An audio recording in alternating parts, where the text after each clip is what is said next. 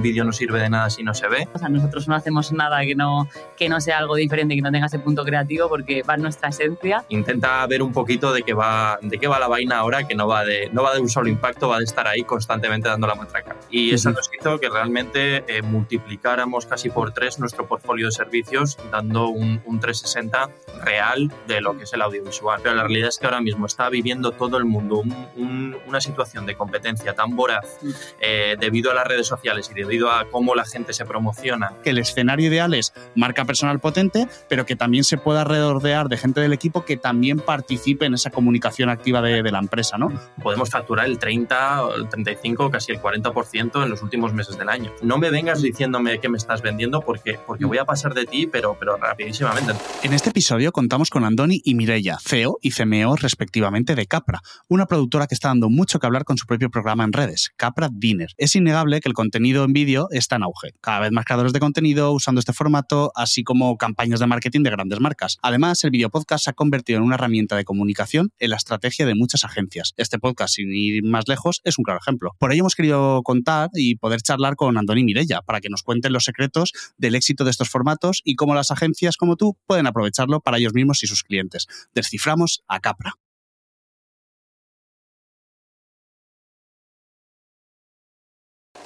Esto es Descifrando Agencias. Soy Carlos Herrero, de Mr. London, y nuestros invitados son Andoni y Mirella. Bienvenidos. Muy buenas, ¿qué tal? ¿Cómo estás? Hola, Carlos. Muchas gracias por la invitación. A vosotros por, por estar aquí en el, en el episodio de Descifrando Agencias. Eh, vamos a ir directos al grano con, con la primera pregunta, ¿vale? Eh, Capra, productor audiovisual especializado en video marketing y que una de las primeras cosas que me llamó la atención fue que tiene 11 años de trayectoria. ¿Y por qué os digo esto? Entiendo, yo me quiero imaginar, porque yo también he estado muy relacionado con el mundo productora, que empezasteis siendo una productora audiovisual al uso y en algún momento se dio el salto al video marketing o desde el primer día os posicionasteis en este nicho? Sí, eh, la verdad es que el, el, salto fue, fue obligado y desde luego hubo un salto, no, no diría un salto más que una evolución, un, un progreso paulatino, porque en 11 años, pues bueno, da tiempo a que pasen muchas cosas entre medias, pero sí, nuestra, nuestra productora siempre ha, se ha centrado mucho en, en la producción de vídeo como tal, pero siempre eh, eh, hubo un factor que nos hizo diferenciales, que era que nos centrábamos mucho en que, en que el vídeo se viera, ¿no? Entonces salimos con un eslogan que es que un vídeo no sirve de nada si no se ve, eh, y eso la verdad es que nos ayudó a, a evolucionar como productora y a conseguir que nuestros clientes consiguieran mejores resultados que la competencia. Con lo cual, uh -huh. si dices si desde un inicio trabajábamos en video marketing, la respuesta es no. Que teníamos la esencia de lo que es a día de hoy el video marketing, te respondo que sí, porque por ese análisis que siempre hemos tenido de que los contenidos no tienen que ser meros vídeos que se hagan al azar, sino que tienen que ir con un estudio detrás exhaustivo de lo que se consume, de lo que no, de cuál es tu nicho, bueno, todo, todo lo que ahora metemos de transversal en el contenido. Sí, ahí un poco por, por, complementar lo que nos pasaba era que venían clientes y nos pedían un vídeo no bajo petición al, al, uso de quiero un vídeo evento o quiero, o sea, decían más el formato que a lo mejor el objetivo del vídeo, ¿no? Y es verdad que vale. todos sabemos que hay mucha estrategia detrás de un vídeo que, que, eso no sirve de nada si no se ve y entonces hay que ver un poco si es para vender, si es para eh, hacer una acción wow, si es para comunicar un nuevo lanzamiento, o sea, un poco el porqué de ese vídeo para también desde la parte de productora poder asesorarles en cuanto a formato y, y, también un poco en cómo captar la atención del usuario, ¿no? Que es un poco el reto que tenemos eh, todos hoy en día con tanto cambio de algoritmo y tanta marca diferente. Entonces ahí un poco pues empezamos ya a ponerle una pata muy importante de estrategia al, al vídeo. Eh, luego también, súper importante, creatividad. O sea, nosotros no hacemos nada que no, que no sea algo diferente, que no tenga ese punto creativo, porque va en nuestra esencia. Y luego la tercera pata, un poco del concepto que decía antes Andoni, que es una metodología que, bueno, como somos muy marketingianos, lo llamamos Smart Video por tener ahí algo, algo propio ¿no? con un naming molón. Eh, la tercera pata de esa, de esa metodología al final es el volumen, es decir, vale, hacemos una pieza, pero cómo podemos optimizarla para sacar muchas piezas de esa generación de contenido. Que es un poco también lo que estamos haciendo con clientes y con producto propio nuestro de Capra. No, está claro, es que me, me llamaba la atención, al, os había escuchado en alguna entrevista y hablando con vosotros también, ¿no? Bueno, pues 11 años de trayectoria. Y hace como unos 5, eh, estando muy relacionado con el mundo productora, recuerdo en, estar en este programa de cuando te metes en una herramienta como HubSpot o similar, no te suelen hacer como un onboarding ahí muy pensado y oye, busca un nicho tal y ostras, para productora, yo veía en Estados Unidos, era como el video marketing era una tendencia que todas las marcas, y en aquella época era como un, ostras, es que las productoras hacían el spot de turno, el evento, efectivamente, pero eh, qué raro era para una marca que se pensara, mm, decir, voy a hacer contenido en vídeo, ¿no? Y hoy en día vemos que es que eh, cualquier persona con un móvil dentro de una empresa, o nosotros ahora mismo aquí haciendo un podcast con un par de webcams y unos micros, ya estamos generando un mogollón de contenido en vídeo que luego podemos eh, difundir por ahí. Entonces, cuando se produjo ese salto de somos una productora al uso a, oye, mm, ya no solo que nos pidan esto, sino que podemos meter este toque de marketing y odio esta palabra porque está muy de moda, ¿no? Y se ha democratizado el acceso a que cualquier empresa pueda empezar a meter en su día a día sin grandes recursos el, el vídeo. Sí, pues yo creo que fue precisamente por esa época, en la época en la que HubSpot estaba haciendo tantos análisis y se veían tantos, me acuerdo, me acuerdo que estaba el blog este de 40 grados de fiebre y, y algunas así, de fiebre. de video marketing y demás.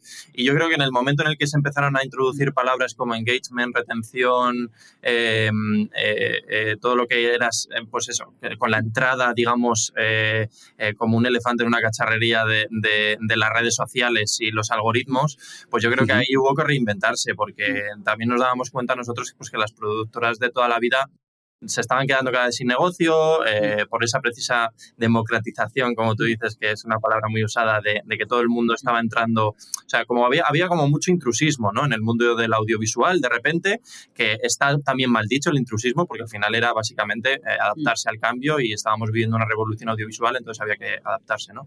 Eh, entonces, pues sí, yo pues no sé si es que quieres ponerle fecha a ese cambio en concreto, pero yo me atrevo a decir que nosotros ya llevamos trabajando con esto, pues de los 11 años que llevamos, fácil 6, eh, desde el momento en el que empezamos a escuchar campanas de lo que era, de lo que era todo esto.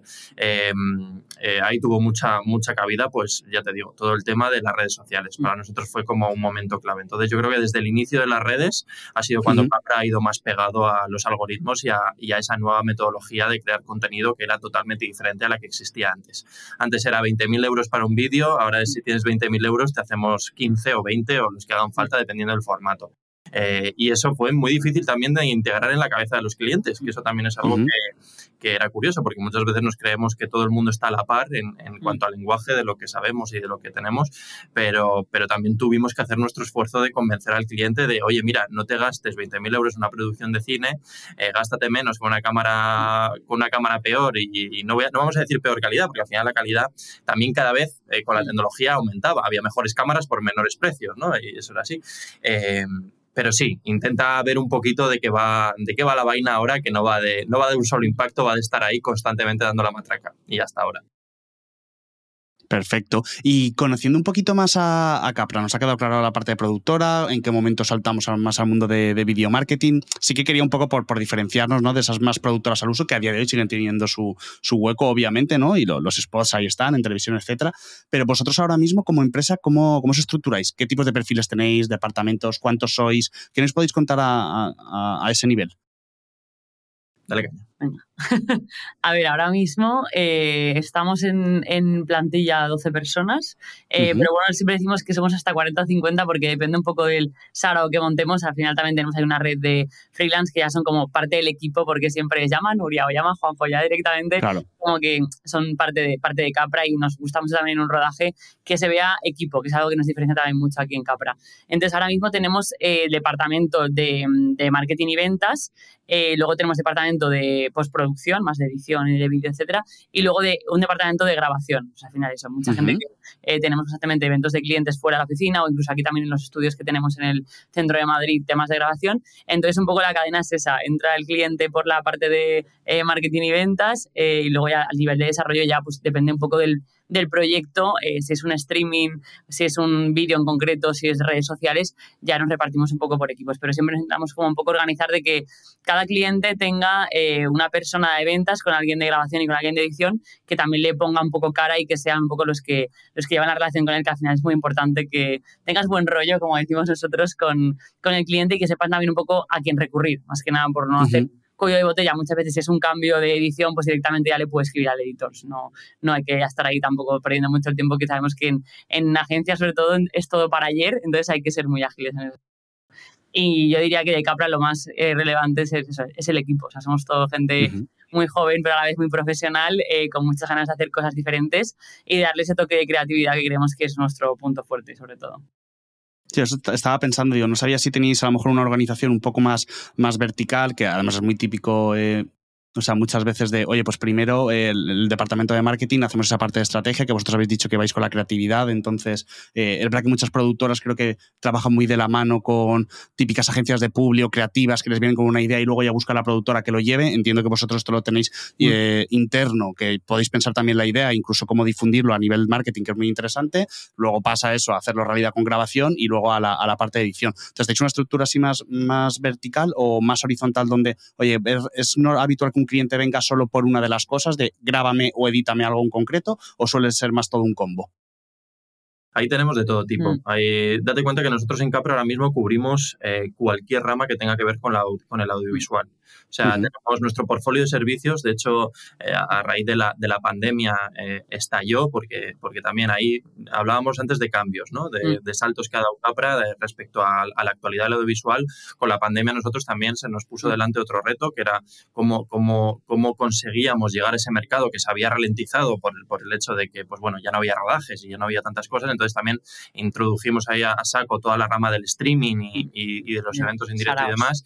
Y eso nos hizo que realmente eh, multiplicáramos casi por tres nuestro portfolio de servicios, dando un, 360 real de lo que es el audiovisual. ¿no? Entonces, eh, en ese sentido, eh, hacemos mucho cross-selling de todo lo que tenemos, porque al final cada, cada cliente necesita una cosa en concreto. Nos han venido desde, pues eso, oye, quiero un podcast, pero quiero que me paséis los brutos, perfecto, pues mm. te pasan los brutos y demás. Quiero el pack completo, quiero también el pack estratégico, me gusta mucho el rollo Capra, que todavía no sabemos muy bien lo que es, pero hay mucho cliente que nos viene, oye, yo quiero los vídeos con el rollo Capra. Pues perfecto, pues ahí ya sabemos que es un, es, un, es un llave en mano, que se lo damos concretos y demás. Pero te digo que tenemos ese tipo de vídeo, pero luego también hacemos programas. Tenemos aquí unos estudios audiovisuales, tenemos 500 metros cuadrados en el centro de Madrid, aquí al lado de Ópera, con lo cual también eh, ya no solo hacemos cosas para redes, sino que también hacemos programas concretos que tienen también una viabilidad eh, en presencial. Eh, nosotros ahora mismo en el Capra Dinner, que es el programa que tenemos, tenemos unas 30, 40 personas todos los miércoles que vienen aquí y es casi como ver a una, venir a una obra de teatro.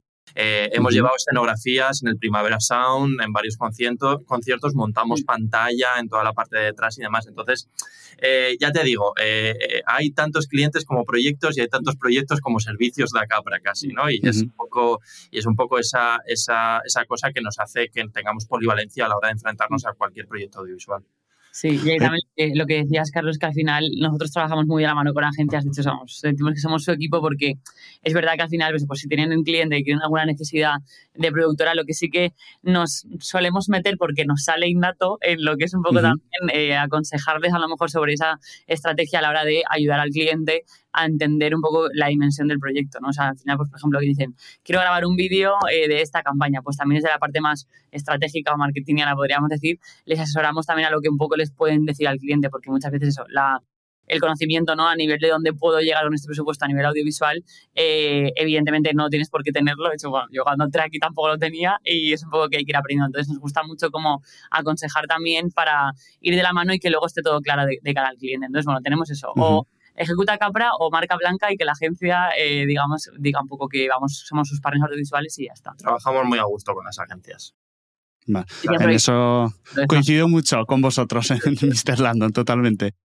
Eh, al final también es nuestro core. Em, hablando de, vuestro modelo de negocio, ¿vale? Porque eh, Andoni has mencionado así muchos servicios. Eh, echando un vistazo en, vuestra web, ¿vale? Veía como, como hay una sección de, productora con servicios como video marketing, streaming, video podcast, pero también una sección de, marketing que era un poco lo que mencionábamos, ¿no? Como a lo mejor por los planes de social media, por ejemplo. Entonces entiendo que estas son como las dos grandes patas dentro de, de Capra. Em, si eligiéramos, ¿cuál es el servicio estrella ahora mismo? ¿Cuál es el que más os demandan? Pues ahora mismo la palabra video podcast está saliendo demasiado eh, por todos los lados. Es, una tendencia clara y, nosotros somos expertos en ello. De hecho, em, es un formato que tenemos súper estandarizado dentro de la productora. Em, lo damos creemos a muy buen precio con una calidad muy elevada. Eh, de hecho, nos gusta hablar más, muchas más veces más de programas que de podcast. Eh, creemos que el mm. podcast está tomando ya como una dimensión, pues que, que aplica pues, a esos microshure eh, delante, ¿no? a un formato muy en audio, que todavía tiene que funcionar en audio, y nosotros eso lo elevamos con el vídeo, ¿no? De alguna manera. Intentamos que, que se asimile más a la fórmula TV, pero manteniendo los códigos de las redes que otra cosa. Entonces, eh, como producto estrella te diría que ese, porque además es un generador de contenido que a las empresas les está viniendo muy bien, porque, porque de alguna manera con, con, los recursos que destinan a esa producción de una temporada o de lo que o de un, un programa, hemos llegado a hacer solo un programa uh -huh. completo, pues tienen pieceo y contenido, contenido para, para muchos, muchos días que, que, de otra manera no tendrían que producir desde cero cada vez que quieren hacer un contenido. Entonces, nosotros, para que te hagas una idea, de cada programa que tenemos sacamos siete TikToks o lo que llamamos TRS, porque como buena productora y agencia somos unos flipados y nos gusta acuñar términos. Y vale. TRS es TikTok Reels y Shorts, entonces... Eh, vídeo vertical, básicamente. Vídeo vertical, uh -huh. y ahí sacamos mucho contenido para seguir alimentando los, los voraces algoritmos que nos, que nos, uh -huh. que nos llevan. Uh -huh. Eh, que bueno, o sea, eh, coincido plenamente. Nosotros también un poco la idea de, de montar descifrando agencias y cómo lo, lo, movemos también nos permite sacar esas, esas píldoras de contenido, alimentar las redes y estar constantemente eh, bombardeando. Habéis mencionado el video podcast, pero entiendo que esto es algo mmm, muy de ahora, no sé si incluso a lo mejor de, del último año incluso. Mm. Entonces, eh, como servicio estrella, entiendo que ha cambiado y que hace dos o tres años era otro radicalmente distinto. ¿Qué teníais hace dos o tres años y en qué momento vosotros notáis este boom del, del video podcast? Pues seguramente el streaming, sí. porque hace dos o tres uh -huh. años estábamos eh, en plena pandemia o saliendo de pandemia uh -huh. eh, y reventaron eh, los streamings, pero de manera brutal, porque todo, digamos, todos los presupuestos que había de eventos presenciales uh -huh. se tenían que gastar en algo y tenían que seguir llegando a la misma gente, ¿no? Y, y, y ahí la verdad es que tuvimos un año de, de, salir, o sea, no pisábamos la oficina. Estábamos en muchas empresas, en muchos auditorios diferentes, en muchos sitios, eh, realizando eventos en streaming, eh, que, que, que, bueno, pues eso nos hizo, nos hizo que, que, en ese sentido mejoráramos mucho y que, y que lo tuviéramos como pack estrella. Si nos preguntas en un momento anterior, probablemente fuera eh, los vídeos eh, de creación de contenido para canales de YouTube, por ejemplo. Testimoniales. Ah, Testimoniales, mucha entrevista, mucho, hacíamos sí. como mucha cosa así que servía también para alimentar eh, las webs de ciertos clientes, ¿no? Es decir, necesito contenido para la web y no lo tengo, venga, pues a producir a saco ahí. Eh, hemos hecho mucho spot de tele también, eh, que, que, bueno, es una, es una rama que, que, también ahora hacemos menos porque, porque consideramos que cada vez la demanda baja menos y porque también recomendamos cada vez menos a nuestros clientes que, que entren en tele con un presupuesto sobre todo ajustado. Si tienes mm. mucho preso y quieres entrar en tele, la tele sigue funcionando y sigue funcionando muy bien. Pero, pero dependiendo un poco del presupuesto que tengas, obviamente. Hay gente que va súper ahogada a tele mm. y no consigue y no consigue los resultados que realmente quiere. Entonces, pues bueno, mm. ahí vamos un poco con eso. Yo creo que justo lo que decía Andoni, antes era un poco de eh, siento que humanizo mi marca cuando pongo a uh -huh. mi director hablando ante una cámara para contar en la web o contar en YouTube lo que decía, eh, un poco cómo es la empresa, pero ahora realmente se está dando cuenta de que cuando le pones aquí eh, con el CEO hablando de tú a tú, realmente transmites mucho más porque ves un poco mejor cómo es esa persona, sobre todo también si es en streaming, ¿no? Entonces, un poco, la, creo que la clave está en eso, en la parte de naturalidad que estamos usando todo como formatos de que nos diferencien a, a, a, ese nivel, lo que decías antes. Antes, con un móvil puedes grabar, eh, ya todo es muy natural, ¿no? Desde que llegó TikTok ahí arrasando con, con toda esta tendencia, pero es verdad que a nivel de generación de contenido, eh, grabar cada día un contenido para publicar es algo que es muy complejo. Entonces, nos viene mucha gente de decir, vale, calentaros la cabeza para ver cómo puedo tener un generador de contenido, lo que hablamos de video, podcast, programa, etcétera, que sea diferencial, porque luego también sabes que el scroll es, es muy fácil, ¿no? Entonces, o te llama la atención ya desde el propio set, eh, el, los códigos, cómo hablan, quién está hablando, tienes que captar mucha atención del usuario. Entonces, ahí también nos lanzan muchos retos de, vale, eh, quiero hacer un podcast, pero no sé cómo hacerlo diferente dentro de todo uh -huh. este que hoy en día ya casi todo el mundo tiene, tiene un podcast. Que bueno, tú ya tienes mucha trayectoria, Carlos, y muchos oyentes fieles, pero Vamos. es verdad que arrancar un podcast es, es, difícil al principio. Este, este va a ser el episodio número 11, o sea que no, llevamos muy poquito, pero es verdad que está esa frase por ahí, ¿no? De que parece que hay más, más podcast que gente escuchando podcast, ¿no? Ahora mismo. Eh, es verdad que nosotros aquí en esta estrategia del podcast no, pretendemos llegar a como a un gran público, o sea, tenemos muy claro nuestro objetivo y sabemos lo, que buscamos con, ello. Para mí me parece más importante poder estar aquí ahora sentados con vosotros y tener una excusa para charlar, conocernos y, tener ese punto de contacto, más que luego este episodio de verdad lo puedan escuchar mil personas o, cien, ¿no? Eso me da, me da más igual.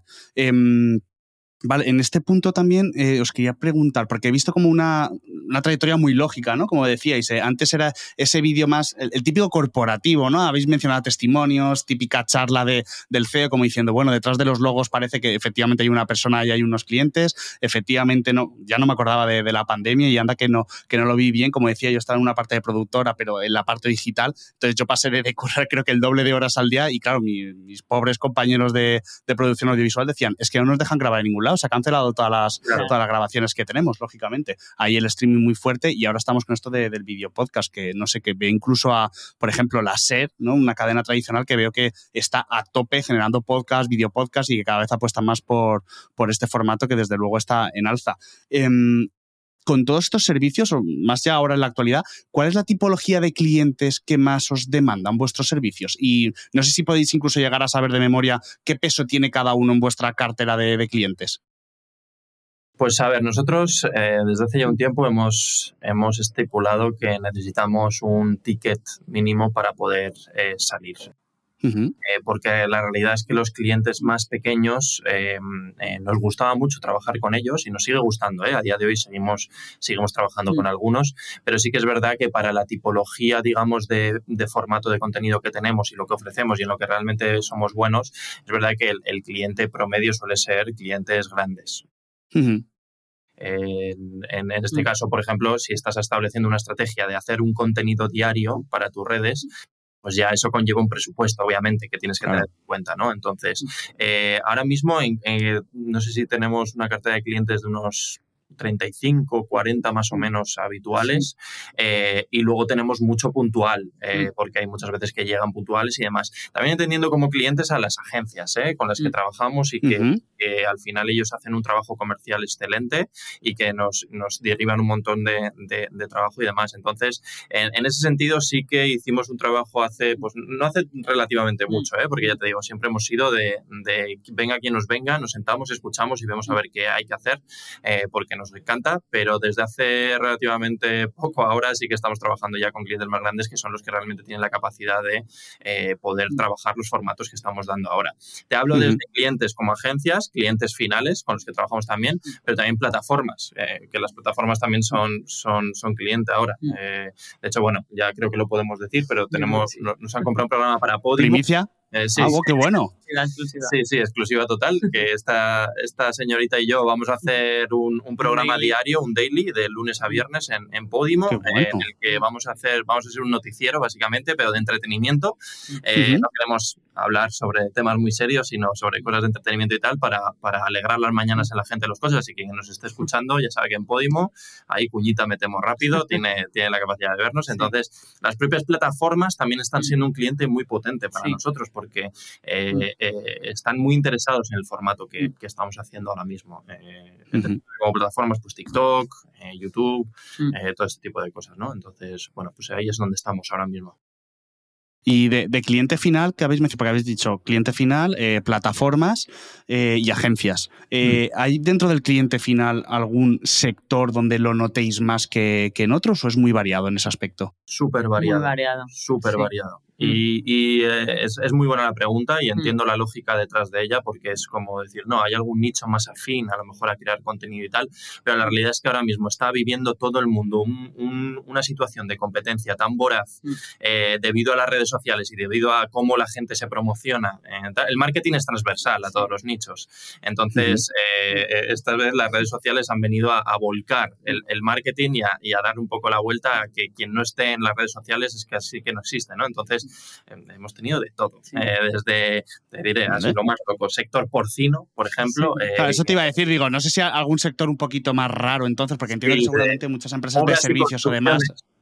obras y construcciones son duros, son gente, gente dura, pero también poquito a poco están entrando y lo están entendiendo y demás. Mira, por ejemplo, eh, no sé si Ángel Gaitán, creo que le conocéis, no sé, es, un TikToker, es un tío que tiene un taller mecánico y ha empezado en TikTok a lo bestia y está reventándolo, pero reventándolo, vendiendo, ha creado su propio producto, lo está vendiendo, un taller mecánico. Tú hace, mm. te lo digo, mm. dos años o tres, ibas a un taller mecánico a decirle al, del taller que se pusiera hacer contenido para TikTok y es que, vamos... Se reía. no, pues no sé si se reía o te, o te lanzaba la, esta a la cabeza, no lo sé, pero pero es un poco así. Entonces, sí, yo creo que es un poco en el momento en el que estamos. No hay a lo mejor, eh, en este caso es verdad que has mencionado, eh, pues, bueno, pues un caso de, éxito claramente, donde creo que Ángel además ha trabajado mucho su marca personal y se ha atrevido además a meterse en polémica, ¿no? Y que yo creo que ha sido un poco lo de que, no le ha importado señalar, oye, qué vergüenza todos estos plasticuchos en una marca, en un coche que te está costando, ¿no? Eh, una, una pasta. Em,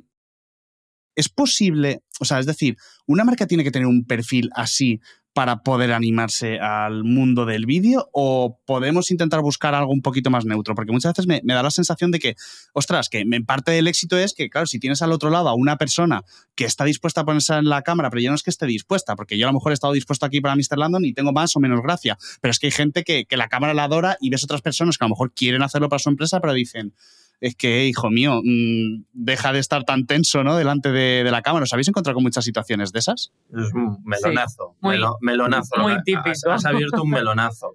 es que claro, me dices Ángel y digo, es que el tío se nota que tiene gracia ¿no? y que se ha prestado a ello, pero claro, habrán otras personas que dirán, ¿a quién meto yo delante de la cámara que, que nadie quiere o nadie se atreve? ¿no?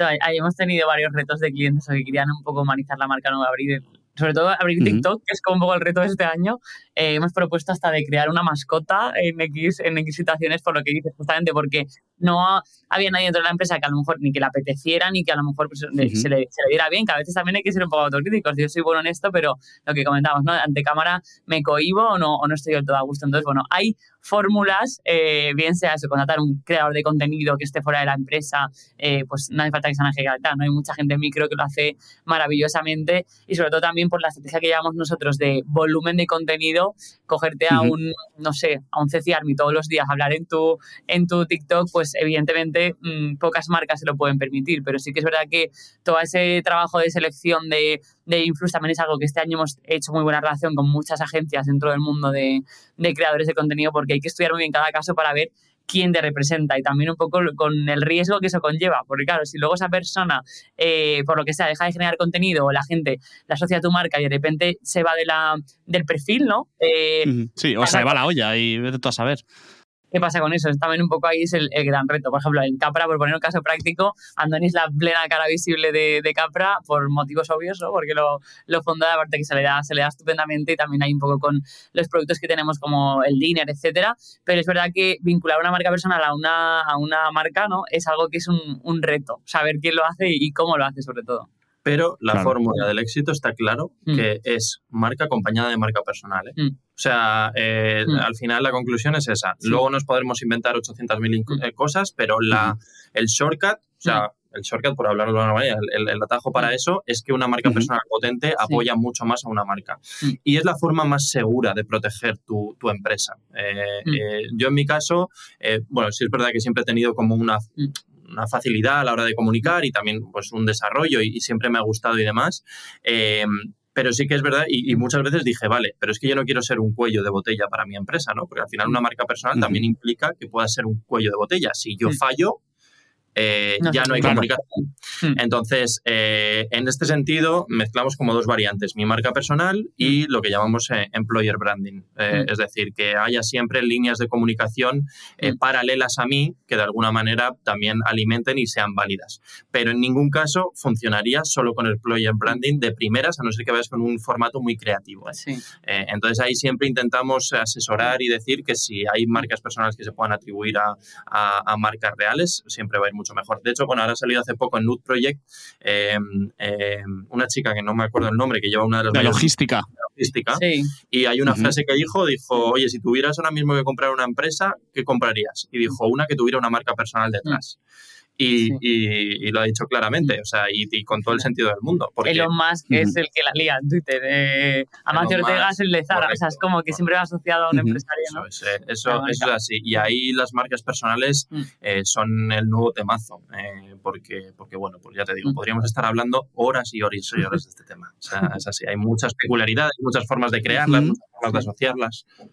Claro, es que me parece muy interesante porque empieza como a haber niveles, ¿no? Típica marca que es como nadie destaca dentro de la marca, entonces, eh, pero se quieren abrir y humanizar y enseñar al equipo. Y puedes decir, bueno, es un pasito, pero probablemente a día de hoy ya vas tarde, ya te has quedado muy atrás y simplemente enseño la empresa, porque ¿quién es la empresa? ¿no? Luego tenemos eh, eso, eh, ligadas marcas personales muy potentes para bien o para mal, como habéis dicho. Pero está claro que, eh, bueno, o a mí personalmente me pasa. Eh, yo muchas veces identifico a una persona muy concreta con una marca, por mucho que sepa que tiene un equipazo detrás, pero que ya simplemente cuando luego vuelve a lanzar otro proyecto, otro servicio, a un negocio, automáticamente le presto atención porque es el negocio de esa marca personal. Entonces, como mínimo, voy a prestar un interés que probablemente si a lanzar otra persona que no conozco o que no hay una marca personal detrás, no, no le haría ni caso. Y entiendo por lo que me habéis dicho que el escenario marca personal potente, pero que también se pueda redordear de gente del equipo que también participe en esa comunicación activa de, de la empresa, ¿no? Por ejemplo, yo a lo mejor aquí en Mr. Landon estoy eh, al frente del podcast, pero estaría bien a lo mejor en un futuro que otras personas del equipo también pudieran hacer otro tipo de contenidos dentro del podcast, pudieran participar, pudieran aparecer, ¿no? Y hubieran otras caras visibles que la gente empezara a familiarizarse con ellas, ¿no? Por ejemplo. Sí, o, no dentro del podcast, o realmente más ambiente más natural, más, más de oficina, más del día a día. Estoy seguro que hay ciertas coñas que tenéis y las que queréis mostrar. Eh, también, obviamente, vale. es totalmente alineado eh, con lo que vosotros queráis ser de cara al público en tal. Nosotros como Capra tenemos clarísimo que, o sea, nuestro eslogan es otro fucking rollo. Eh, entonces, eh, aquí lo, digamos, lo formal no, no nos entra. No tiene cabida.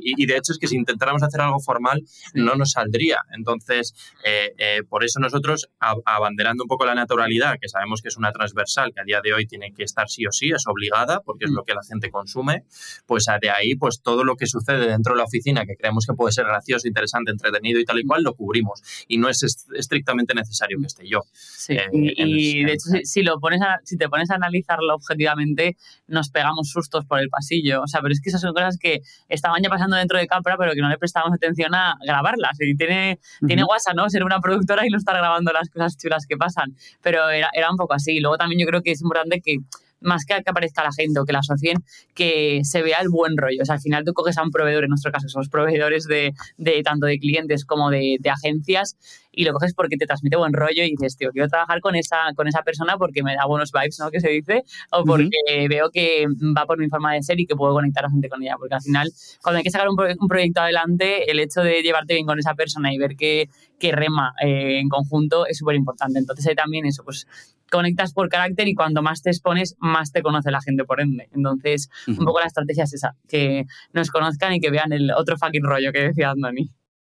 Qué bueno. Oye, había notado aquí, antes me habéis mencionado que tenéis como unos 35 clientes recurrentes, que ahí incluye agencias, que claro, que una misma agencia te puede traer muchos clientes eh, mm. de golpe, pero que también hay mucho puntual. Y justo mm. estaba pensando de, ostras, 35 recurrentes, creo que ya ha dado como un, un colchón o una bolsa mensual que, que es muy cómodo y que creo que a todas las empresas nos pasa, ¿no? Que buscamos mucho recurrente que te da esa tranquilidad de decir, vale, mis números están salvados ya para el mes siguiente solo con el recurrente y todo lo que venga puntual, pues será extra o, mm. adicional. Eh, ¿En algún momento esto para vosotros como empresa de servicios ha supuesto un reto donde antes el, el los proyectos puntuales estaban más a la orden del día? Eh, la nueva forma o estos videopodcasts, estos servicios que se han eh, extendido más en, el mundo digital ahora, ¿os ha ayudado a aumentar ese recurrente o ya habíais conseguido formas de tener recurrente antes? ¿Cómo habéis gestionado sobre todo estos picos de, puntuales? Que yo creo que es donde más sufrimos todos, empresas de desarrollo web, eh, productoras, etcétera.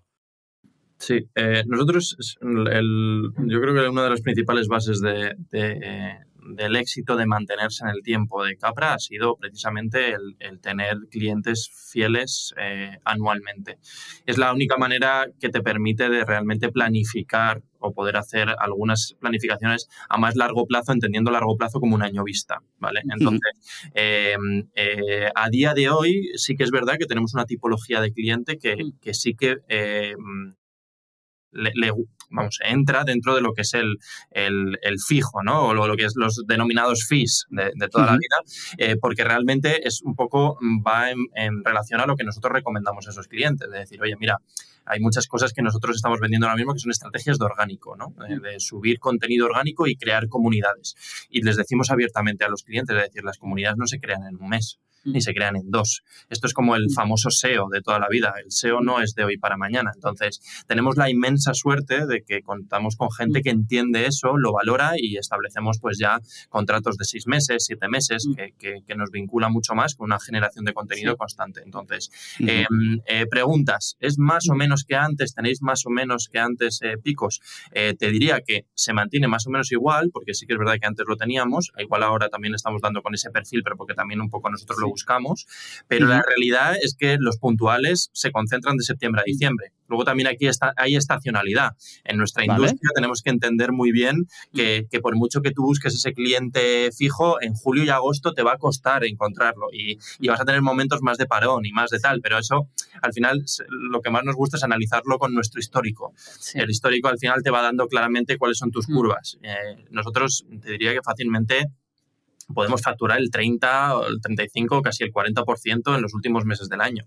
Eh, y la empresa, o sea, es, mm. una, es una barbaridad, eh, porque es, es, estacional, o sea, no, no tiene nada que ver. La Navidad aprieta, la gente quiere promocionarse, quiere vender más, pues eso es, es, de cajón de madera, ¿no? entonces... También muchos presupuestos se renuevan justo en, en enero, entonces ya es como de cosas para el año que viene. Mucha planificación 2024, excedentes de presupuesto que no se han gastado, que de alguna manera también están ahí eh, en, en remanente y quieren de alguna manera hacer algo rápido mm. para llegar a objetivos y sale. Mm. Entonces, eso obviamente que genera mercado y, mm. sería, sería absurdo el decir que nos, somos súper estables y nos mantenemos en el tiempo sin ningún tipo de problema. ¿no? Eh, y también, claro, yo un poco ahí lo, lo relaciono eh, a este nuevo producto que estamos vendiendo de video podcast y programa porque al final nos dimos cuenta de que era una tendencia de este año y montamos nuestro propio programa que es el Capra Dinner para mostrar a la gente lo que somos capaces de hacer. Entonces, al final eso tampoco tiene mucha magia. Cuanto más comunicas una cosa, eh, más saben que eres experto en eso, ¿no? Entonces, al estar 24/7 dándole caña con el link en redes, eh, al final es quiero eso, ¿no? O sea, es el cliente de es que yo quiero eso. Entonces, también hemos atraído muchos proyectos que son de ese tipo. Y luego lo que decíamos, al final tenemos muchos clientes, pero la clave está en, sin perder la esencia y la creatividad, intentar estandarizar de alguna manera. O sea, lo que decíamos antes, nosotros tenemos un generador de contenido que es una hora de programa del dinner y de ahí troceamos para el resto de la semana tener ese contenido, ¿no? Entonces tenemos muchos clientes que justamente responden a este tipo de proyecto en el que ya estamos... Eh, programados básicamente todo el equipo para que cuando entra un programa directamente entra en cadena de producción, estamos muy bien organizados y ahí directamente es corte, corte, corte, eh, viendo que sea la parte más tiktokeable. Evidentemente hay un trabajo también de, de, análisis para ver qué es lo que más lo puede petar en redes, ¿no? Pero mm, eso nos ha facilitado mucho también de probar con nuestro propio producto antes hasta dónde éramos capaces de llegar para luego ofrecerlo al mercado. De hecho, una máxima de Capra es que no ofrecemos nada que no hayamos probado nosotros antes. Por eso veréis locuras en nuestro Instagram, en nuestro TikTok, que básicamente son pruebas. Decimos que somos un laboratorio donde metemos diferentes ingredientes en una pócima. Eh, muchos no han salido y hemos, la hemos liado muchas veces, eh, pero es verdad que lo que ofrecemos tenemos la seguridad de que eh, funcionan, sobre todo en redes sociales, que es un poco el gran reto. Entonces, ahí está la clave también, entre tantos clientes que ofrecemos una fórmula que sabemos que funciona y que podemos replicar fácilmente. No, qué bueno. Oye, vamos a seguir hablando de Capra Dinner porque ya ha salido varias veces en, la conversación, ¿vale? Eh, que bueno, para quien nos esté escuchando y a lo mejor no, lo conozca, pues, pues, Capra Dinner es un programa con invitados además bastante conocidos, como influencers de redes, actores, cantantes. Bueno, yo he visto invitados ahí de, todo tipo. Entiendo que es, la semanal, ¿verdad? Em, ¿Qué os aporta como empresa este programa o cuál fue el objetivo que perseguíais con Capra Dinner cuando vio la luz? Pues a ver, ahí el gran reto siempre ha estado en cómo Em, hacer, o sea, una productora audiovisual cómo puede hacer marca, ¿no? O sea, al final las marcas B2B suelen ser bastante rollo, eh, por lo general, y se tienden como a veces muy casposas, ¿no? Como de, no, yo, pues fabricante o no sé qué, eh, proveo, pero no tengo marca. O sea, nosotros nos dimos cuenta de que cuando la gente que no estaba en el mundillo o en el sector les decíamos, oye, dime una productora, era como cri cri, o sea, no, no sabían decir, ¿no? Entonces, es verdad que un poco el, ese recuerdo espontáneo cuesta mucho. Entonces, nosotros, nuestro objetivo eh, como marketingianos es ser la primera productora con mucha marca en, en este país. Entonces decíamos, vale, ¿cómo si no tenemos un producto, no, no tenemos una camiseta de un proyecto, no tenemos una hamburguesa de vicio, que es fácil hacerle una foto chula en un sitio chulo, eh, ¿cómo con algo tan intangible podemos diferenciarnos y mostrar un poco lo que somos. Pues dijimos, por haciendo lo que mejor se nos da, algo de producción audiovisual. Entonces, un poco con la máxima esa de tener creatividad y diferenciarnos, dimos con un formato que ya desde el propio set, que es un dinero americano, eh, hasta un poco el tipo de invitados, eh, las diferentes secciones que son muy pensadas para redes sociales, lanzamos un producto propio, que es el, el Capra Dinner, que es un programa de entretenimiento en el que hacemos entrevistas, pero bastante random, o sea, no es la típica entrevista de, de cómo has llegado a la industria musical, no, al revés, es todo, todo lo contrario. Entonces empezamos ahí a darle mucha caña eh, y transparentemente decimos, Carlos, que a día de hoy estamos flipando del alcance que ha tenido el proyecto. O sea, un poco el objetivo era ese, pero la verdad es que lo han acogido súper bien todos los usuarios de redes y estamos dándole caña por eso, para un poco que sea como un escaparate de lo que somos capaces de hacer y que luego ya los clientes y agencias digan, vale, es que realmente vengo, veo una producción audiovisual de muy elevada calidad, prácticamente es televisión, veo unos contenidos muy estratégicamente pensados para que tengan impacto en redes y luego veo mucha diversión. O sea, el usuario ya ahora mismo quiere entretenerse en redes sociales, no hacer un programa en el que habláramos de, no sé, de producción audiovisual, eso iba a ser muy nicho. Entonces, si queremos que nos conozcan de los millones de personas que nos han visto, pues nosotros intuimos que alguien será de marketing y que a alguien le, le interesará lo que, lo que hacemos, que es lo que ha pasado, que ha venido mucha gente eh, a pedirnos lo mismo que tenemos nosotros, que es lo que decíamos antes. Entonces, eso es, como el, el, mayor éxito. Tener ya una comunidad de gente B2C eh, fiel, pero a la vez molar en B2B, que era el reto inicial de este programa. Ostras, esa es buena. Y, ese objetivo inicial que lo tenías, o sea, a, día de hoy, eh, ante el éxito que ha tenido, ¿ha evolucionado? ¿O esto que inicialmente era, vamos a tener una marca, que es verdad que conforme lo estabais diciendo, me, recordaba, bueno, un, amigo en común que tenemos, Jorge, de Marketing Paradise, eh, creo que tiene la frase esta que me ha repetido muchas veces de, oye, que los logos grandes atraen a otros logos grandes, ¿no? Eh, y es verdad que a lo mejor muchas productoras audiovisuales en el pasado era un poco de, pues oye, pues he hecho el spot este que ha sido muy chulo para Coca-Cola, pues probablemente me traiga otro cliente, pero si no lo tienes, creo que esta acción con Capra Dinner que, habéis hecho es, es brutal y, y, sobre todo lo bien que lo habéis montado, lo, como bien dice, la calidad, eh, lo original que es, etcétera, mm, ¿se os ha ido de las manos y esto ha hecho que se os abran eh, nueva, un nuevo frente y poder explotar más Capra Dinner? ¿O va a seguir siendo un, oye, no, Capra Dinner es para darnos a conocer, objetivo cumplido, vamos a seguir por ahí, que nos lo pasamos bien y ya está? ¿Ha evolucionado o se queda ahí? Es, es, es, muy buena pregunta y además es una pregunta que, mm. que, responde totalmente a lo que ha sucedido porque porque realmente no nos imaginábamos que íbamos a llegar a donde hemos llegado. Como bien ha dicho antes Mireia, por recapitular un poco, mm. empezó como un, con una intención de venta de nuestro servicio. Eh, siempre habíamos tenido como un poco el aura por ahí de que, de que los programas buenos y los influencers atraían a las propias empresas como tal, entonces eran como ya mm, eran marcas en sí lo, que atraían y, y, la realidad es que la evolución del Capradino ha sido que ahora se nos ha convertido en una rama más de negocio mm. eh, eh, como producto. Eh, hasta ahora nos servía como nos servía porque nos estaba trayendo eh, servicio, ¿no? Y nos estaban comprando nuestros servicios gracias a eso, pero la realidad es que, bueno, pues ya hemos tenido una campaña con McDonald's, mm. eh, con Estrella Damm mm. y demás, y la verdad es que es un producto muy rentable eh, mm. como tal. Entonces, ¿se nos ha ido de las manos? Sí, totalmente. O sea, ha sido algo que no nos esperábamos, que, que en ningún caso, en los mejor de nuestros sueños, nos podíamos imaginar que una marca estuviera no interesada en comprar nuestros servicios, sino decir, yo quiero estar en ese programa vuestro que estáis haciendo. Un producto placement incluso ya, ¿no? De, oye... Placement, de hecho, una campaña de McDonald's era poner las unas tazas que está vendiendo ahora mismo con, con el Mac Menú. Y, mm. y bueno, eh, para que te hagas una idea, el, el, KPI que teníamos encima de la mesa era de 500.000 visitas mm. y les hemos presentado un informe hace nada por cuatro programas que hemos llegado a 40 millones eh, de lo que nos habían pedido de impresiones. Mm. Entonces, eh, súper contentos, súper felices con el resultado y, y, entendemos que ellos también y, y bueno, pues en eso andamos. Entonces, sí, lo bonito de todo esto está siendo que, el propio Capra Dinner está tomando como una entidad propia, eh, que podría ya ser una empresa casi sola, ahí puesta, y a la vez está siendo tan bonito porque a la vez nos está trayendo muchísimo eh, negocio a nuestra marca Core, que es, mm. es Capra Productora como, como tal.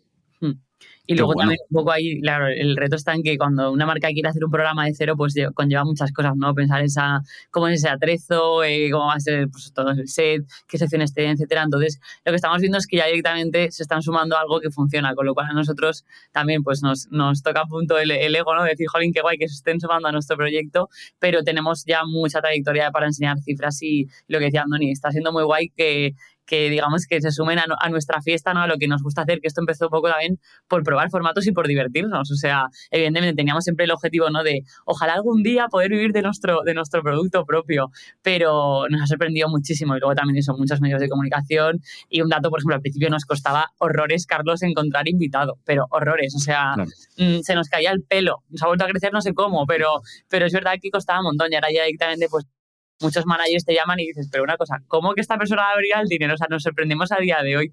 Entonces es algo muy bonito que también por parte de todo el equipo, claro, lleva, conlleva grabación, conlleva contenidos de guion, conlleva luego postproducción, o sea, trabajamos todos muy en equipo y es como que los miércoles a las 7 es como nuestro día de Capra en el que todos... Team building, team building cada semana. En el que todos disfrutamos, luego tomamos unas cervezas, estáis todos invitados eh, los miércoles a las 7 aquí en, en, la oficina, pero es verdad que es algo que dices, jolín, trabajamos para un montón de clientes que nos flipan esas marcas, pero cuando algo tuyo lo ves crecer es muy bonito porque hemos puesto ahí los juegos en la misma, en la misma cesta ¿no? y está funcionando, entonces muy contentos. Qué bueno. O sea, a ver, con, con, el caso de éxito, porque vosotros tenéis Capra Dinner, ¿vale? Eh, aquí en Mr. Landon hemos apostado por este podcast eh, para, como excusa para poder sentarnos con otras agencias y la verdad es que estamos muy contentos del feedback que estamos recibiendo. No, todavía no lo petamos tanto como vosotros, pero todo llegará. Eh, si pensamos en agencias, si pensamos en agencias que nos están escuchando, mm. eh, ¿qué formatos pueden ser interesantes para ellas para darse a conocer? ¿E-, ¿Es el video podcast la mejor solución para ello? ¿O, hay otros formatos que también dentro del mundo del video marketing que vosotros domináis eh, que creéis que para una agencia puede ser eh, muy útil?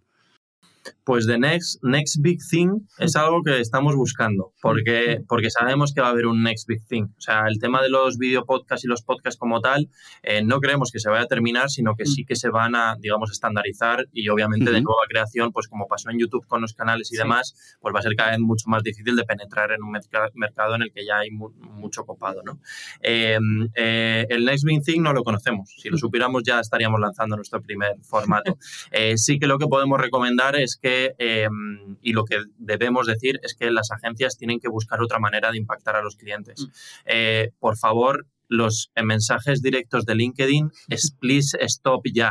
Eh, eh, creo que nadie de LinkedIn, en los que estamos habitualmente en LinkedIn, cuando damos a aceptar una solicitud de amistad y nos sale directamente el mensaje, lo leemos. Yo en mi caso no lo hago eh, porque sé perfectamente el propósito. es una relación tan fría y tan fea que, que, que, es normal que los clientes no atiendan a eso.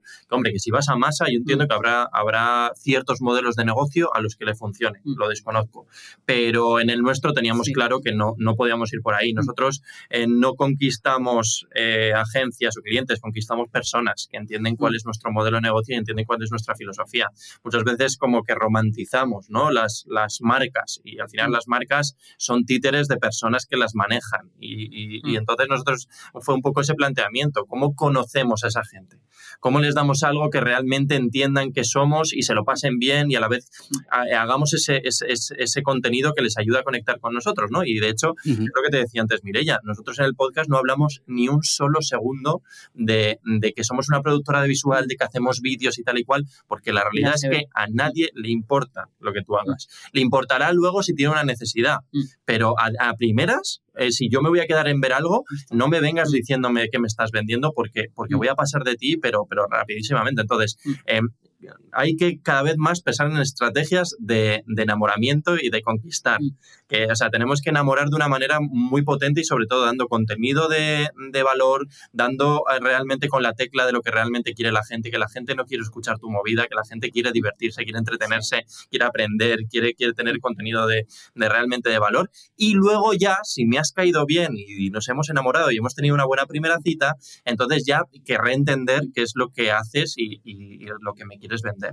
Entonces, mm. ese chip tiene que cambiar totalmente. Entonces, ya no creo que sea una cosa del formato, no creo que sea una cosa de mm. video podcast o no video podcast. Creo que es más entender cuál es la realidad del, del, tren, de la tendencia, ¿no? De los formatos audiovisuales. Y ahora mismo puede ser podcast. Yo, no te digo que no, mm. pero nosotros el Capra Dinner, si mañana es eh, la tendencia, volvemos a videoblogs, pues probablemente podremos mutar el Capra Dinner a videoblogs y haremos algo relacionado con eso para que nuestra comunidad no se caiga, ¿no? Entonces, mm. eh, hay que empezar por algo. Lo que está claro es que no podemos entrar en la parálisis por el análisis de decir, jo, ya no voy a entrar en el video podcast tal porque está muy... No, tú sal.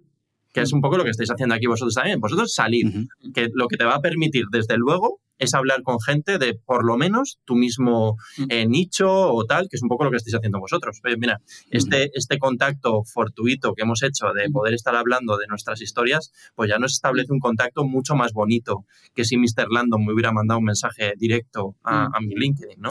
Eh, entonces, tenga, tenga más o menos comunidad el formato, o sea, tengas más o menos B2C, que es algo muy bonito, ten en cuenta que generando contenido y entrevistando a gente y conociendo a gente, a través del contenido vas a mejorar muchísimo tu, calidad de relación con tu cliente y tu cartera, seguramente.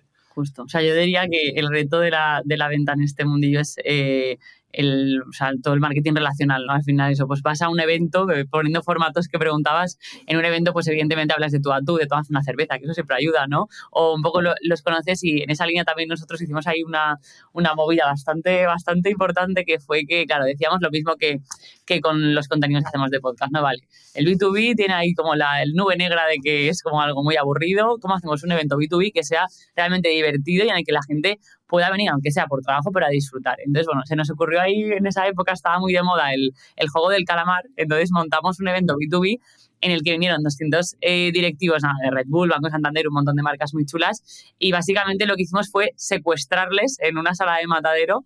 Eh, empezó a entrar la guardia del juego del calamar, el host del juego del calamar les daba la bienvenida y un poco gamificamos y dinamizamos muy bien el evento con eso, con a ritmos así muy, muy dinámicos para que se lo pasaran bien. Entonces, yo diría que hay que buscar una excusa para relacionalmente, bien sea un video podcast o un evento, conocer a la persona de tú a tú, que te apetezca trabajar con ella, sobre todo sorprenderle para que se acuerde de ti, ¿no? Y cuando diga, ostras, visual, pues que tenga un poco en el top of mind una marca que siempre decimos lo mismo, si hay que apostar por algo es por la marca para que digan, oye, esto es como molan, luego ya veré mm, qué hacen, pero por lo menos que diga, oye, me mola, quiero conocerles un poco más. Y ese creo que es el reto de, eso, de impactar y de estar un poco ahí en la mente de la agencia o del cliente cuando digan, oye, un vídeo, hostia, pues mira, los de Capra me gustan. Entonces, un poco... y sobre, todo, y sobre todo a toda la gente que nos esté escuchando, agencias y clientes, vamos a, ahora que estamos en confianza ya, que ya hemos roto la, la, frialdad, vamos a poner fecha fina a las mesas redondas, por favor. Eh, las mesas redondas de evento de cuatro personas hablándose los unos a los otros y demás, aburren hasta las paredes. Entonces, por favor, a ser posible,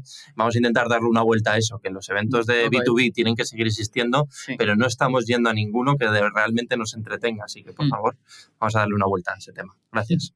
Yo desde, yo, desde aquí os animo, si, si no, no conocéis, voy a destacar unos buenos amigos donde eh, yo estoy conociendo a mucha gente muy interesante de agencias, que es a la gente podcast y grupo de Escalando Agencias, que está Corti de Product y Miguel, eh, que bueno, que recientemente estuve en Madrid pues os animo a que vengáis a algún sagrado de los que están montando, que seguro que ahora para el próximo año montan más y, ahí creo que, podéis encajar muy, muy, muy bien. Muy chulo, muy chulo su formato mm. también, los, seguimos desde hace tiempo también, mm. eh, les escuchamos y la verdad es que mola porque profundizan mucho en, los modelos de negocio, de la mm. peña que traen y tal, lo están haciendo. Pero lo, importante es que no hacen mesas redondas, sino que quedamos para comer principalmente. Eso, siempre, está, eso siempre está guay.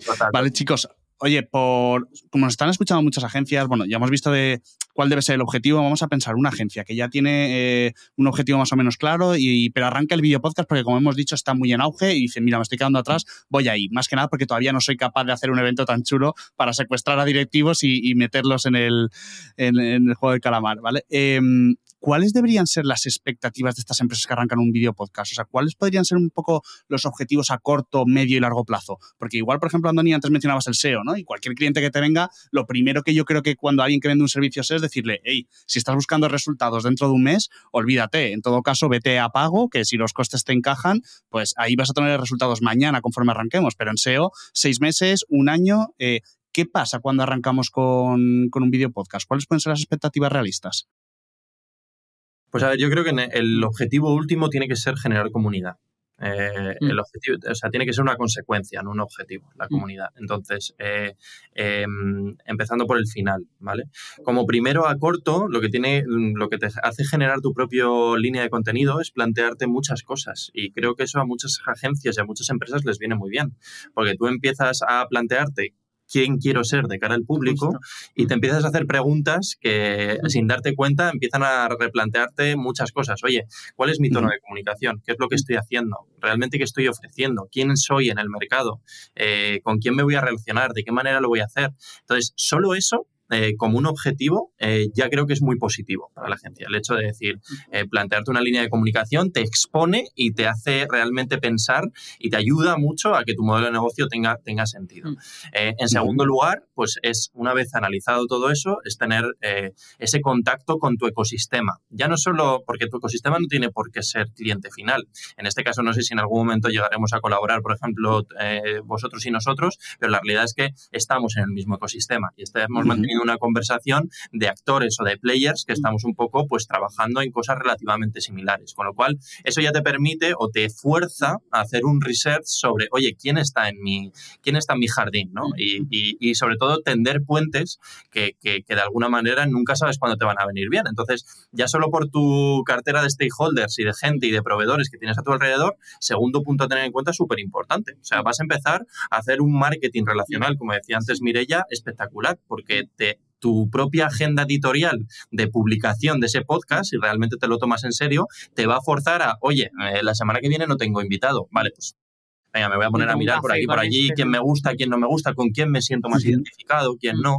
Entonces es así. De repente a lo mejor un día te pones en contacto con un cliente que realmente te interesa, establecéis esa conexión, esa relación y al final acaba siendo un cliente final. Con lo cual ya en tercer lugar tendrías como esa venta ¿no? implícita en la creación de tu contenido.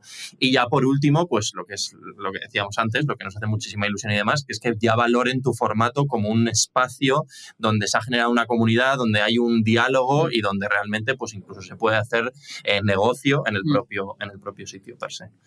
Y yo también ahí como para apuntillar diría que lo que ha empezado diciendo Andoni, que eh, no se obsesionen con el número de oyentes. Yo para mí es hacer un, un, episodio para trocearlo. O sea, tú te consumes ya la resistencia en Instagram, eh, mm, un podcast de una hora, a no ser que sea tan interesante como este, Carlos, y que aprendas un montón y que, y que seas el sector y te apetezca un poco escuchar modelos de negocio de otras agencias, ¿no? Eh, y de verdad que no es peloteo, yo, yo lo escucho mucho, pero creo que es importante que se pueda consumir, o sea, adaptarte a los hábitos de consumo del nuevo consumidor, la redundancia, ¿no? O sea, de decir, vale, voy a ver cómo consume eso, mi, contenido y qué puedo darle para facilitarle ese, ese, consumo. Entonces, nosotros, por ponerte un caso práctico, digamos, nos abrimos en canal. Eh, ayer, por ejemplo, eh, tuvimos eh, a Ana Guerra en el, en el Capra Dinner en directo. Había 20 personas, o sea, en directo, pero en Instagram llevamos ya, con un TikTok que hemos subido hoy, medio millón de views. Entonces, no nos preocupa para nada en lo que es el, programa en directo, porque sabemos que luego la gente que nos consume es gente también pues, joven, etcétera, que tiene unos hábitos de consumo muy diferentes. Entonces, si es algo muy nicho, que es de eh, escuchar bien, ¿no? Pues a nivel empresarial, pues evidentemente igual sí que te lo escuchas, pero ver un poco lo que decía Dani, en cómo quieres que te reconozcan y que, en qué te quieres diferenciar. Ya lo mismo, con un set ya directamente, lo que tienes detrás ya dice mucho de, quién eres. Esto, por ejemplo, es una jungla porque decíamos que nos tenemos que abrir a machetazos en redes sociales, no sabíamos cómo hacerlo, pues bueno, hacemos una jungla muy modo Yumanji, eh, ya solo con eso, pues el vídeo, si lo ves en redes, te, te puede impactar más, a lo mejor antes que un fondo sólido, pero un poco hay como muchas palancas que puedes tocar para que eso triunfe, pero sobre todo eso, no obsesionarse con lo quiero todo para allá. O sea, es algo que va a ir muy poco a poco. Ahora con el dinero llevamos desde finales de febrero, principios de marzo, ¿no? Y ahora se está viendo ahora resultados eh, eh, bastante rápido para lo que pensábamos. Pero sí, ni, un año. Ni un año, ni un año. Pero es verdad que eso, que, es porque estamos todos los días subiendo contenido eh, troceado, lo tenemos claro. O sea, el programa por sí solo, una vez a la semana, no funcionaría. 35 programas. 35 programas. Mm. Son unos cuantos que claro, es que uno semanal da para mucho. Pues eh, chicos, me voy a aprovechar de vosotros, ¿vale? y os voy a pedir aquí como una especie de mini consultoría, porque hemos hablado aquí de métricas y imagino, claro, de, si pensamos en, oye, ¿qué métricas habría que tener en cuenta? ¿Cuáles son relevantes a, a vigilar? Porque estoy seguro que mucha gente no sabría muy bien qué ver. Eh, pero claro, esto siempre va eh, muy ligado a qué objetivo estás persiguiendo, porque seguramente es utilizando el mismo formato, como os decía. Eh, es que esta discusión la hemos tenido en el equipo con algún compañero que estaba generando las píldoras y demás, y decía, ostras, es que el número de visualizaciones, tal. Y decía, oye, que a mí me da igual, es que yo no estoy buscando llegar al más media, a, a, a las grandes masas. Yo lo que quiero es tener la oportunidad de sentarme con una agencia y si me escuchan, me lo invento 100 personas de agencia, es que para mí ya es un éxito. No necesito el medio millón ¿no? de, visualizaciones. Entonces, claro, teníamos esta duda en, en Mr. Landon, que era un visualizaciones versus em, estar presente, ¿vale? O impactar. Y era aquí donde nos salía la duda de, vale, eh, como bien decís, está el, episodio, que la verdad que estamos muy contentos con el número de visualizaciones que suelen tener en YouTube, que con que llega a 100 nosotros estamos contentos. Pero teníamos la duda con las píldoras, ¿no? Que está, una persona del equipo destacaba y decía, ay, es que yo creo que no están teniendo un gran número de visualizaciones. Y yo decía, ya, y claro, y eso el, algoritmo, ya que lo hemos mencionado tanto, claro, como vea que esto no tiene interés, igual cada vez nos va a mostrar menos, igual deberíamos ser más selectivos con lo que publicamos, etcétera. Y yo estaba un poco más en el otro bando de, mm, ya, pero a mí lo que me interesa es como estar presente y poder hacer el mayor número de impactos posibles para estar en el top of mind siempre, porque el día que me recuerden que sea como un, eh, voy a estar ahí. Y es verdad que a veces no nos paramos a ver las cosas, mm. Pero sabemos que esa empresa está constantemente ahí, aunque incluso no le preste de mucha atención. Entonces, llegados a este punto, ¿vosotros qué, pensáis? ¿Estáis más en el lado de, hombre, Carlos, si no estáis teniendo muchas visualizaciones, cuida un poquito más el contenido? O, oye, tío, impacta a muerte que, que aquí hay, hay, tanto que es normal que, que, que estas métricas sean así. Pues es un planteamiento mm, bastante interesante porque, eh, a ver, no mucho impactar no implica buena estrategia. Mm. O sea, eso, es así. O sea, eso es una. Em, empezando por, por lo último que has dicho, que me parece un planteamiento que nosotros también lo tuvimos en un momento de decir, oye, ven, subimos a casco porro y ya está. Eh, no con nosotros en este caso, ¿no? Pero sí con clientes. Por ejemplo, llevamos, eh, hemos tenido algún cliente que se subía muchísimas cantidades de vídeos ingentes, pero sin ningún tipo de estrategia. Porque en este caso, unos con otros, nosotros, nosotros producíamos solo, la estrategia la llevaba a otra agencia y tal, y, no. Entonces, el, el, subir más no implica, eh, no implica que en algún momento vayas a petarlo. Eh, creo que es, es, una de, es uno de los ingredientes que hay que tener, pero siempre muy auditado eh, en todo lo que estás haciendo. ¿no? Entonces, sí que es importante tener hitos. Yo te digo, algunas cosas de, de este mentoring que estamos haciendo de manera gratuita y por, porque, porque nos cae súper bien. te digo, tres meses en TikTok para ver resultados suele ser suficiente. ¿Vale? O sea, si tú estás subiendo contenido a TikTok, eh, contenido diario, nosotros subimos contenido diario, decimos que también una estrategia en TikTok es como mínimo subir tres contenidos a la semana. Mm. Em, eh, eh, si subes menos de eso, ya estarías atentando contra una estrategia bastante pobre de generación de contenido, ¿vale? Mm. que no te, O sea, sobre todo que no te permite analizar si los resultados están siendo buenos o malos, Entonces, nosotros subimos TikTok diario. En tres meses tienes que ser capaz de ver si ha habido una evolución. La evolución no tiene por qué ser que a los tres meses tengas un millón de visitas. Pero si se empezó con 100 y en los tres meses tienes 1000, pues oye, te da para... Hay una evolución. Ha habido una evolución. Vamos a ver los tres meses siguientes cómo van, ¿no? Entonces, en trimestres, ir viendo un poco cómo va, ¿vale? Entonces, eh, esa sería como una métrica que te vendría bien ahí. Luego, hay, otro, hay otras muchas métricas que hay que tener en cuenta que, como decíamos antes, no tienen que ver con las visualizaciones, no tienen que ver con el B2C.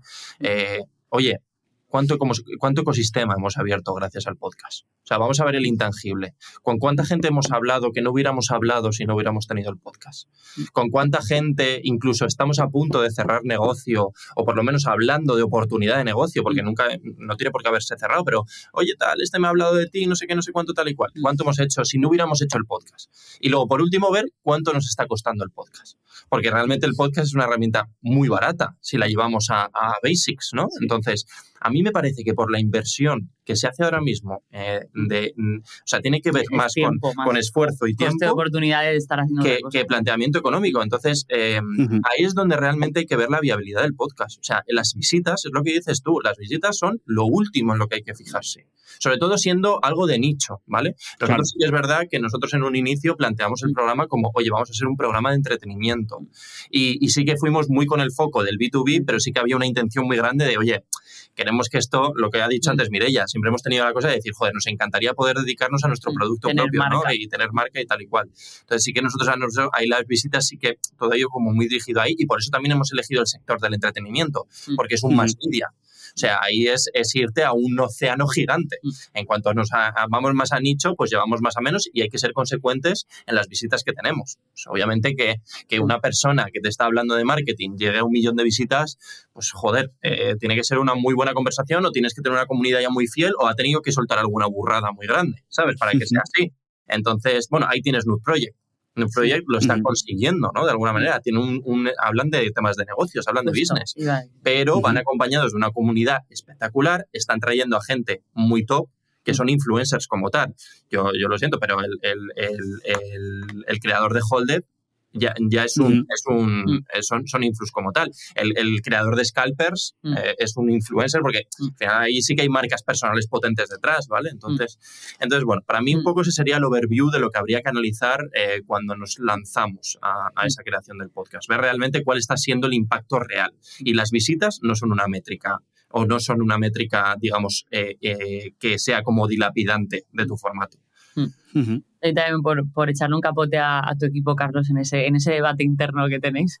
Eh. Yo creo que es muy importante eh, ese episodio de contenido que estábamos diciendo, eh, trabajarlo con mucho criterio y mucha cabeza. Por ejemplo, si ahora mismo entrevistas a lo que decía, ¿no? el fundador de Scalpers, el, siempre está el clickbait, ¿no? De decir, hemos facturado 100 millones de euros. Pues eso, evidentemente, tú en TikTok que tienes de 1 a 3 segundos para retener la atención del usuario, eh, eso tiene que estar. O sea, al final, aunque, aunque seamos nicho, pero el ser humano funciona a nivel psicológico así, ¿no? De algo que me llame mucho la atención. Entonces, para mí la métrica más importante en este sentido es la, es la retención. De hecho, TikTok te la da de en qué momento del vídeo la persona se está, está yéndose. Entonces, creo que hay que trabajar mucho desde la parte también de preguntas de la entrevista y guion, eh, de ver cómo sacar ese clickbait y ese jugo a, a la entrevista para que nada más lo escuches, como hablábamos antes de Node Project con la chica de logística, no me acuerdo el nombre, me da rabia porque me, me encantó, pero eh, han buscado las frases de yo lo volvería a hacer o yo tal. Entonces, esas cosas son las que al final te hacen quedarte para querer saber un poco más sobre, sobre ese podcast. Entonces, creo que a pesar de ser B2B, hay cosas que funcionan muy bien en toda la vida en el mundo del entretenimiento que se pueden aplicar a, a todo esto. Y luego boosters, lo que llamamos Mm. boosters. O sea, nunca hay que dejar de lado lo que, cosas que son ingredientes más que le sumas a la fórmula del éxito. O sea, eh, la producción audiovisual cuidada eh, no es el, el core para que algo te vaya a triunfar, Mm. pero sí es un booster. Eh, por ejemplo, ahí tenemos, en nuestro programa, por ejemplo, es de una calidad audiovisual muy elevada. Mm. Eh, hemos hecho cosas de calidad audiovisual muy elevada anteriormente que no han tenido éxito, porque la calidad audiovisual no lo es todo. De hecho, por ejemplo, ahí tienes, por ejemplo, Jordi Wild. Mm. Jordi Wild, su calidad audiovisual es normal, tirando a baja. O sea, es un sitio, dos micros y ya está. Pero que tiene otro booster que es comunidad. Mm. Entonces, eh, la comunidad es un booster muy importante. ¿Solo con comunidad se vive? No, porque si tú a la comunidad no le das un contenido de calidad, un contenido que busca, un contenido pensado, pues tampoco te vale, ¿no? Y luego, por último, también hay que tener una parte eh, creativa y estratégica, que también es otro booster. Tener muy claro eh, que, que toda esa mezcla de, de cosas son lo que potencia realmente tu podcast, ¿sabes? Y no dejarla nunca a un lado. Que, que de alguna manera siempre tengamos algo. O una estrategia buena, o una comunidad buena, o una calidad audiovisual buena, algo bueno que, que nos guste, ¿no? Lo que estamos haciendo. O una cara conocida, por ejemplo, Mm. en nuestro, en nuestro podcast, o lo que decía Mireia, un clickbait bueno, una historia buena que contar, ¿no? Eh, siempre hay que intentar buscar cositas que nos gusten nuestro, nuestro podcast. Qué bueno. Oye, muchas gracias por eh, esta mini auditoría y consejo o, me- o mentoría. Es más, eh, me, me he quedado con varios detalles que luego lo pondré ahí por ese Slack al equipo y decir, oye, el próximo episodio, prestarle bastante atención. Eh, os voy a lanzar yo ahora el capote y es que hemos mencionado también mucho que, que trabajáis con, con otras agencias. Mm. En este programa nos escuchan muchas agencias. Mm. Así que ahora os doy paso a vosotros. Me encantaría preguntaros si habéis encontrado ahí un filón para la, la captación, ¿vale? Eh, y qué servicios son los que más os demandan. Que si nos están escuchando agencias ahora mismo, oye, ¿cómo puede ayudar Capra a agencias con sus clientes? ¿Qué les puede ofrecer? Les quitamos dolores de cabeza Sí, a, a las agencias muchas veces, porque las agencias son muy buenas Mm. en precisamente marketing relacional con clientes, Sí. en, en la, en ese, digamos, mm, project manager o, digamos, esa, esa manera de llevar al cliente eh, con, en un journey de un proceso, de un proyecto muy bueno. Eh, son muy buenos también creativamente a la hora de pensar formatos e ideas y tal. Tienen también muy cogido la tensión de lo que se puede hacer y lo que no se puede hacer con determinados clientes y qué presupuesto. Y luego también tiene una cosa muy importante, que es que, eh, como se dedican a eso, también tienen acceso a clientes grandes, con lo cual eso también les permite, pues bueno, concursar, ir, ir a cosas que a lo mejor tú estás más centrado en tu Mm. producto y en general el servicio, pues a lo mejor no tienes tanta capacidad, ¿no? Entonces, eh, ¿qué nos piden? Volvemos a lo de antes, de todo. Eh, eh, porque es que ellos tienen tantas demandas como clientes tienen, ¿no? Entonces, eh, mucha estrategia de marketing digital, mucho contenido relacionado con la creación en volumen para piezas, muchas piezas de contenido para luego poner en paid, que mm. luego mueven para campañas concretas y puntuales. Eh, nos piden también incluso muchas veces mentoring de formatos nuevos que tengamos y nosotros les damos fórmulas que luego ellos venden al cliente, mm. eh, con lo cual ahí también cambia un poco, es mm. bidireccional un poco, un poco el tema. Eh, ¿Qué más? ¿Qué más? Estrategias, también. O sea, para mí somos como agitadores de proyectos, porque es verdad eso, nos, les podemos ayudar a, un montón de cosas. Y luego también es verdad que por nuestra esencia somos muy frikis de las redes sociales y de los algoritmos y como he dicho antes, Carlos, de verdad que hemos fallado muchas veces. Entonces, tenemos ya muchas cosas que no hay que hacer, que cuando hay una agencia con una estrategia que le quiere plantar a un cliente y le dices, ya, pero es que esto no, no va por ahí, o sea, todo ese know-how también de formatos, de algoritmos, etcétera, lo tenemos muy in-house, aparte también de que... Eh, nos viene también mucha gente que quiere conectar con la generación Z, que es lo que también nos gusta mucho y ahí tenemos también mucho el, pulso tomado de cómo conectar con esas comunidades que, que, van a ese tipo de cosas, pero es verdad que sobre, todo nos sentimos como muy cómodos cuando viene una agencia y con total transparencia nos dice, chicos, tengo este presupuesto del cliente para eh, generar contenidos, ¿cómo narices lo hago sin desfondarme eh, con este presupuesto? Entonces ahí nosotros hacemos un ejercicio casi de arquitectura para ver de qué manera generar el máximo volumen de contenido y que ellos lo puedan ofrecer a sus clientes. Entonces, trabajando así transparentemente nos sentimos muy cómodos porque ahí damos siempre el máximo ante ese presupuesto para que ellos también al final pues eh, queden lo mejor posible de cara al cliente que nosotros ya te digo que nos gusta trabajar de, de las dos maneras. Entonces ahí, eso, yo diría que somos agitadores que vengan, que nos eh, sentamos a justamente hablar de de business que además nos encanta y, les echamos ahí un cable para que puedan ir con un discurso bien armado y con seguridad ante un proyecto que requiere de una Mm, calidad audiovisual y de una producción que al final es algo eso que no tienes por qué dominar, ¿no?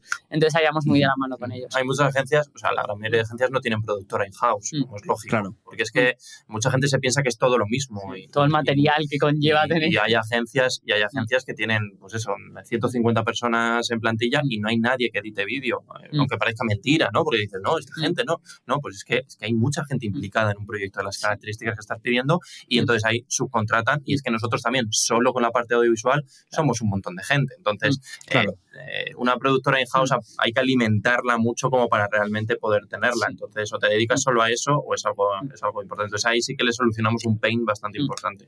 Y al revés, nosotros cuando nos vienen proyectos que podáis solucionar agencias como vosotros, pues SEO, eh, web, etcétera, lo mismo. O sea, no es nuestro core, no es lo que somos buenos y nos apoyamos mucho también en partners. Entonces, yo a esas agencias que nos están viendo les diría que esto es un, un trabajo de win-win, es bidireccional, porque es verdad que también a veces clientes de decir, oye, quiero hacer esto y luego quiero hacer eh, un super campañón de paid, que aunque podamos hacerlo, no es nuestro core ahora mismo de lo que vamos a hacer. Entonces, también nos apoyamos mucho en, en stakeholders para potenciar esa generación de contenido. O sea, que siempre nos gusta mucho trabajar así de la mano y que, y que al final todos estemos cómodos con los proyectos y que se hagan cosas chulas y diferentes porque estamos hartos de ver lo mismo en redes sociales siempre.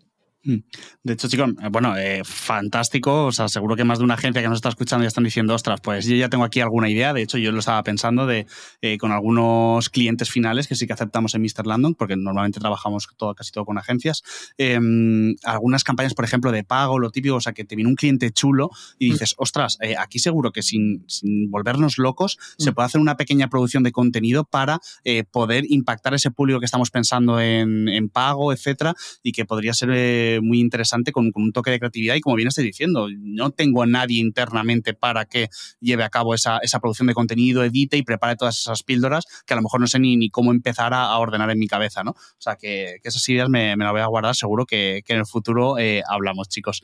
Em, Estamos terminando. Mm, yo os quería agradecer este fantástico episodio que, nos habéis dado, porque aquí han venido ya varias agencias de otros sectores, pero a nivel productor y central el video marketing no había nada. Y hoy aquí teniendo un, un video podcast me, me, parecía muy interesante poder contar con, con, vosotros. Y os quería lanzar una pregunta o, un favor que pido a, todos los invitados. Y es si, si nos podríais recomendar a una persona de otra agencia que, os, que pensáis que estaría dispuesta a dejarse engañar para venir aquí al, al podcast a que lo entrevistáramos y, y por qué sería interesante eh, que viniera.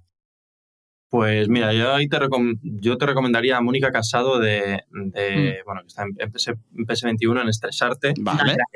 una, una, crack. Hemos hecho ahora mismo hace nada una campaña para mil anuncios mm. que, que, nos ha venido ella y hemos hecho nosotros toda la producción. Eh, está feo que lo diga, pero es compañera mía de la universidad, con lo cual una gran eh, la que ha salido de ahí. Y, y yo creo que, que es un, vamos, os va, os va a poder comentar un poquito, ella está muy relacionada al mundo de, del arte, copiarte ella llevando, mm. llevando todo eso. Y, bueno, es que PS21 lo tenemos como, bueno, Jungle en general tenemos como, como muy referenciados y la verdad es que está siendo un gustazo poder trabajar con ellos y creo que es un caso de éxito también muy importante, pues bueno, con todo lo que tienen con KFC, todo lo que, lo que han hecho en general, AliExpress, mm. tienen clientazos con los que, y que han hecho mm. campañas espectaculares. Oye, yo creo que, que, te va a poder decir muy bien. No se lo he consultado, pero bueno, ya la trajas tú y ya está. bueno, así le, le, pasamos el clip, le metemos un poquito de presión y así ya no, no puede decir que no, mala suerte. Eh, Mónica Casado. Eso es. Que diga, oye, ¿por qué me han mencionado ¿no? en, este episodio? ¿Qué me han hecho aquí? Puedes decir, todo el mundo menciona a Mónica Casado en estos comentarios. seguro, Carlos.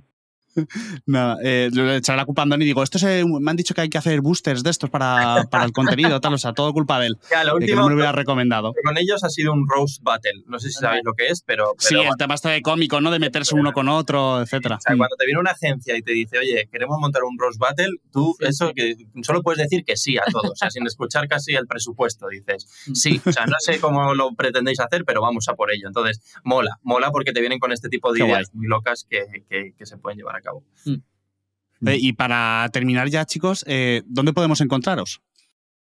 Eh, físicamente o espiritualmente, Bueno, si alguien quiere saber más de Capra o del programa, ¿no? De dónde, dónde puede ir a curiosear en redes, vuestra web.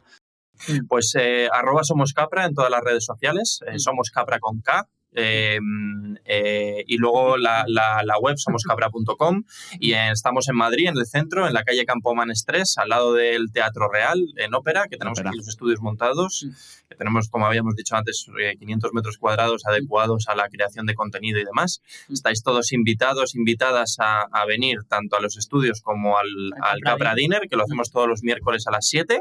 Em, nos podéis seguir en redes sociales y ahí podéis coger la entrada que queráis, es gratuita. Eh, os invitamos una cerveza y luego lo que surja.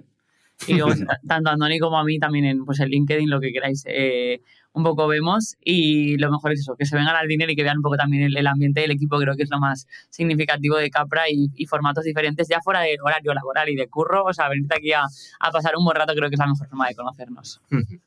Oye, genial. Además que quería mencionarlo ahora porque eh, a todos los que nos están escuchando, que obviamente yo también eh, meto aquí la promo de animarlos a suscribirse a nuestra newsletter de Elemental, eh, donde además de estar al tanto de nuevos episodios, pues oye, que con, ya habíamos hablado con Mireia y Andoni la posibilidad de asistir a la grabación del próximo Capra Dinner, así que si, si, alguien está por Madrid y le gustaría ver cómo es un rodaje en directo, tomarse una cervecita, etcétera, mandaremos también en, la newsletter del episodio, ¿vale? El, el enlace para, para la próxima grabación que que hagáis, ¿vale? Para que puedan asistir. hemos terminado temporada ahora, pero ya para, para la, el 17 de enero. siguiente. 17 de enero volvemos con, con cañita fina. Pues nada, pues para empezar el año fuerte mandaremos ahí la invitación por, por la newsletter. Chicos, llegamos al final. Eh, muchísimas gracias por este episodio, ha sido un auténtico placer. Un placer igualmente. igualmente. Muchísimas gracias, que vaya todo bien. Gracias, Carlos. Chao.